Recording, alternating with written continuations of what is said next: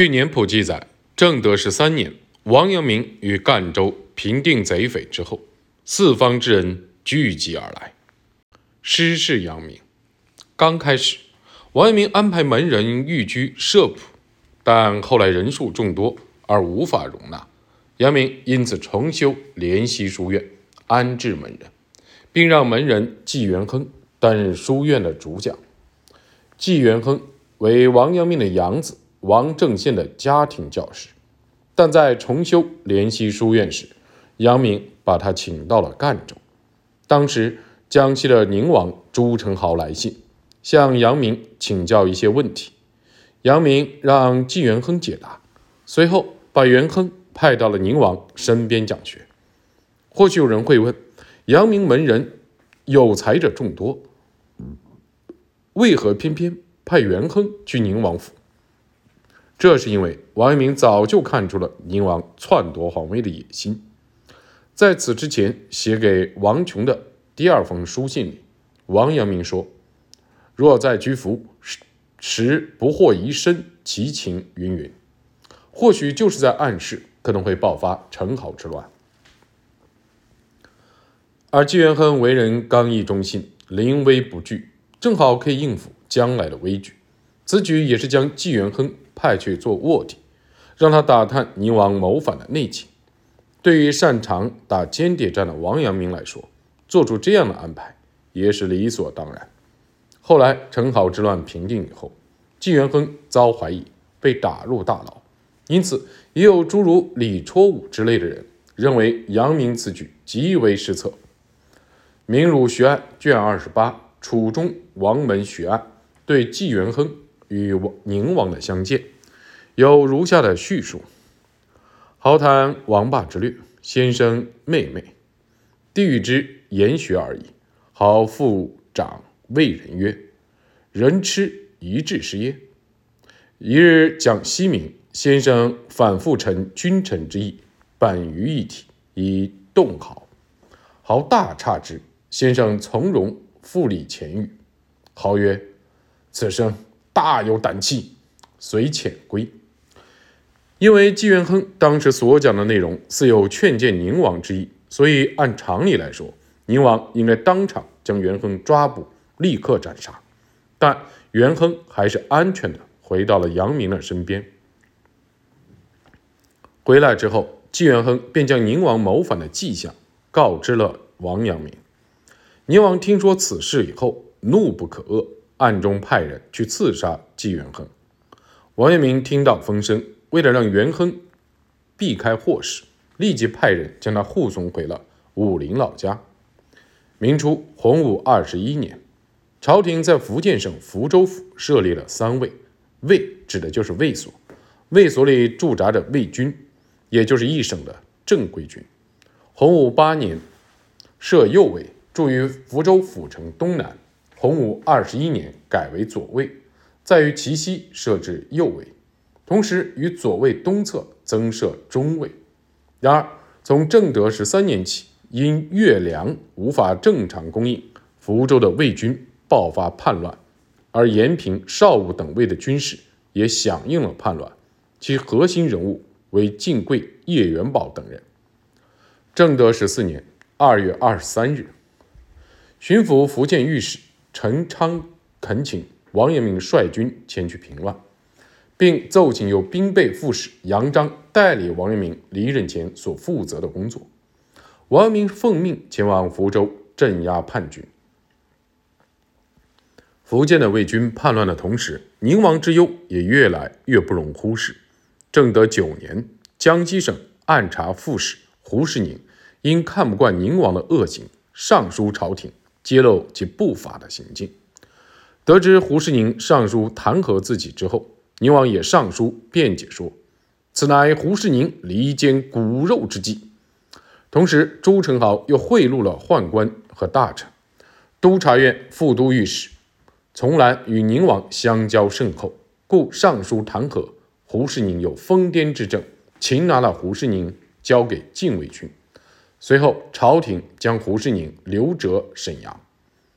自数年起，王琼便已预见到朱宸濠的叛乱，从这层意义上来说，胡适宁的功劳很大。正德十四年，王阳明再次上书，希望能够请辞返乡，但朝廷还是回绝了他的请求。这也是预见到了陈好之乱的王琼，为了留住王阳明，让王阳明对此采取应对措施而做出的举动。黄完的《阳明先生形状》，王文成功全书卷三十七中记录有此事。王公穷逆之陈好必将有变，一日召其属主事应典，曰：“我知王某与江西，与之变异行事者，不但为西动诸贼而已，或有他变。若变异行事，赤书其牌，将何时用？”使福建有军人进贡等之变。王公曰：“此小事。”不足烦王某，但假此一签，便以敕书在彼手中，以待他变，而可为我作一题稿来看。稿成具题将敕与公曰：福州三位军人进贡等协众谋反，特命儿暂去彼处地方，会同查议处置，参奏定夺。也就是说，在剿灭南赣贼匪。立下赫赫战功之后，王阳明本打算将军务提督的特权及象征指挥权的旗牌交还的，但王琼为了防备朱宸濠的叛乱，以镇压福州叛军为借口，让王阳明继续手握兵权。也正是因为如此，王阳明才充分地发挥了旗牌的威力，在后来发生的陈豪之乱中，在极短的时间生擒宁王，立下了大功。正德十四年六月五日，王阳明受领镇压福州三位叛军的敕命，前往福建的官衙。九日，王阳明率军离开赣州，沿着赣江北上。由于水路不畅，十五日才抵达丰城县。黄土脑，丰城县距离宁王盘踞的南昌府城仅有一百二十里。此时，王阳明接到丰城知县顾密以及沿途的地方总甲。报告得知宁王突然叛乱，如果继续北上的话，会很危险。在叛乱中，巡抚都御史孙遂和按察副使许奎遇害。巡抚府、三司和府县的大小官员，凡有不从宁王命令者，尽皆遭到逮捕。各卫门的印信也全部被没收，仓库中的物品被劫掠一空。宁王非常狂妄，扬言。一方面要率领强大的水军沿长江而下攻占南京，另一方面则分兵北上。宁王的狂言令世人异常震惊。